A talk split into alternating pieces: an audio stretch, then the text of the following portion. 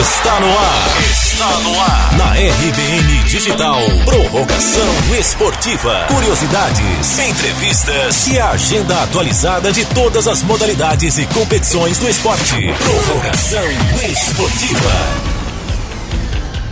Olá, ouvinte da RBN Digital. Seja bem-vindo ao Prorrogação Esportiva. Eu sou David Sacramento e hoje você fica por dentro de tudo sobre o hipismo, esse que é o esporte mais democrático de todos. Você confere aqui curiosidades do esporte e os próximos torneios. Nossa entrevista hoje é com o atleta hípico André Luiz Giovannini. Vamos nessa? Curiosidade esportiva.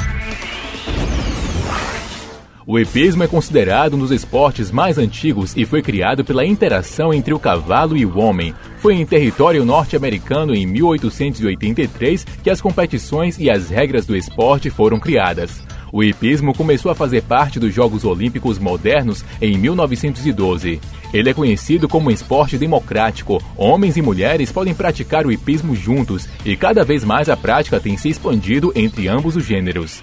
Nas regras do hipismo, os saltos estão focados na capacidade do cavaleiro em conduzir a prova, e as características mais notáveis e que vão fazer toda a diferença na hora das provas são velocidade, potência e conexão entre o atleta hípico e seu cavalo. No Brasil, a modalidade de saltos no hipismo é muito famosa e é conhecida em território nacional como hipismo clássico. Agora, bate-papo esportivo.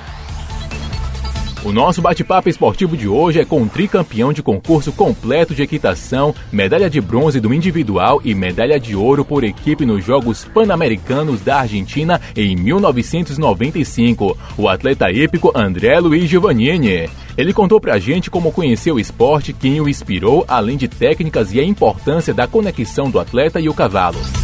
Uh, David, eu conheci bem jovem, eu tinha 10 anos de idade, em Limeira, estado de São Paulo numa festa lá num parque de exposições e desde então me encantei pelo esporte e até hoje pratico, dou aula, trabalho com isso, toco minha vida nesse dentro do, do esporte que me alimenta.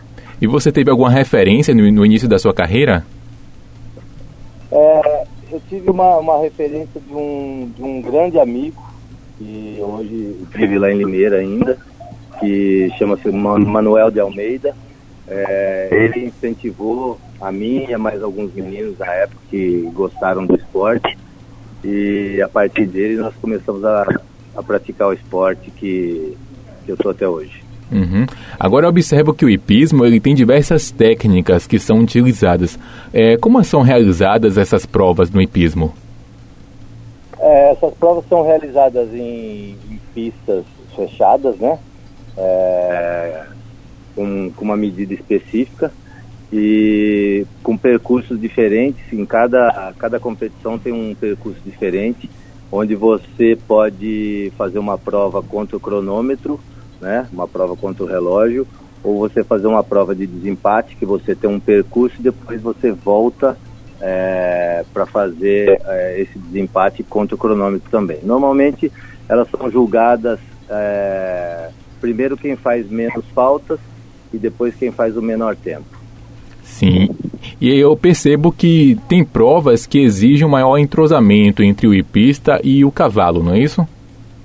É, exatamente. O cavaleiro existe um, uma coisa no esporte que a gente chama de conjunto, uhum. né? Para a gente poder tirar o melhor, o melhor do, do cavalo, a gente tem que formar um conjunto com ele. E isso às vezes leva algum tempo e porque você tem é um esporte que tem dois seres vivos com vontades próprias para para se comunicarem, né? E essa comunicação às vezes pode levar um tempinho, mas é, com ao longo do tempo, com a experiência, a gente procura entender bem os cavalos e ter mais facilidade com isso. André falou pra gente sobre as roupas e equipamentos usados para as provas com o cavalo e como isso pode influenciar no desenvolvimento das provas. As roupas é, e equipamentos que são utilizados tanto no atleta como no cavalo, quais são?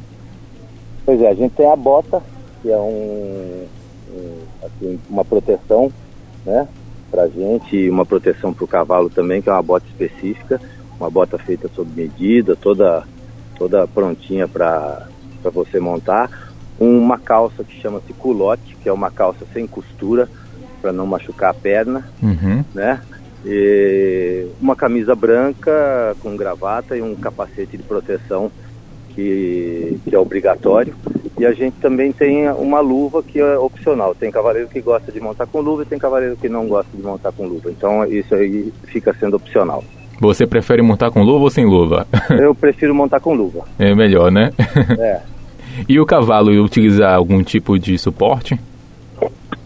Ah, o, o o cavalo sempre a gente, a gente tenta protegê-lo o máximo possível, né? Uhum. Então a gente tem caneleiras, tem boleteiras, é, às vezes a gente usa a liga de trabalho, que é uma tipo uma meia para ele para ele trabalhar, é, usa uma manta com gel embaixo da cela para não machucar as costas. Então Sim. a gente sempre procura deixar o cavalo muito confortável para ele gostar de fazer o esporte, para ele se sentir bem e automaticamente a gente conseguir o melhor desempenho possível dele. O hipismo é um esporte altamente democrático. Homens e mulheres praticam juntos em pé de igualdade. E segundo André, as mulheres até levam vantagem. Sem dúvida, isso daí eu acho que eu acho que o hipismo deve ser o único esporte democrático. Sim, é verdade. forma, né? Porque o homem compete com mulher, e inclusive a mulher leva vantagem, porque o, o nosso esporte, apesar de o cavalo ser muito grande, muito pesado, né, um- Uhum. um, animal de 500 quilos aproximadamente, é, ele é muito sensível, ao mesmo tempo que ele é grande e pesado, ele é muito sensível. Sim, E as mulheres são mais leves, São e mais leves. mais sensibilidade que os homens. é verdade. Então, é, a gente acaba até sendo prejudicado nesse sentido. Eita, é verdade, isso acontece Somos nós mesmo. que temos que correr atrás dos nossos direitos agora. Pois é. é verdade, isso mesmo. Muito bom, esse foi o nosso bate-papo com ele, André Luiz Giovanninha. Agora chegou aquela hora de ficar bem informado sobre a agenda do esporte. Vamos lá? Agenda do Esporte. Agenda do Esporte. Nos dias 12 e 16 de junho acontece a 48ª Copa São Paulo de Pismo 2019, que reúne os conjuntos das mais diversas partes do país. De 6 a 9 de agosto será realizado em Lima os Jogos Pan-Americanos de Salto 2019. Se você gosta de pismo, essa você não pode perder. Esse foi o nosso Prorrogação Esportiva de hoje. Semana que vem estamos de volta com muito mais esporte na sua RBN Digital. Valeu e um forte abraço. Esse foi o quadro Prorrogação Esportiva. Prorrogação Esportiva.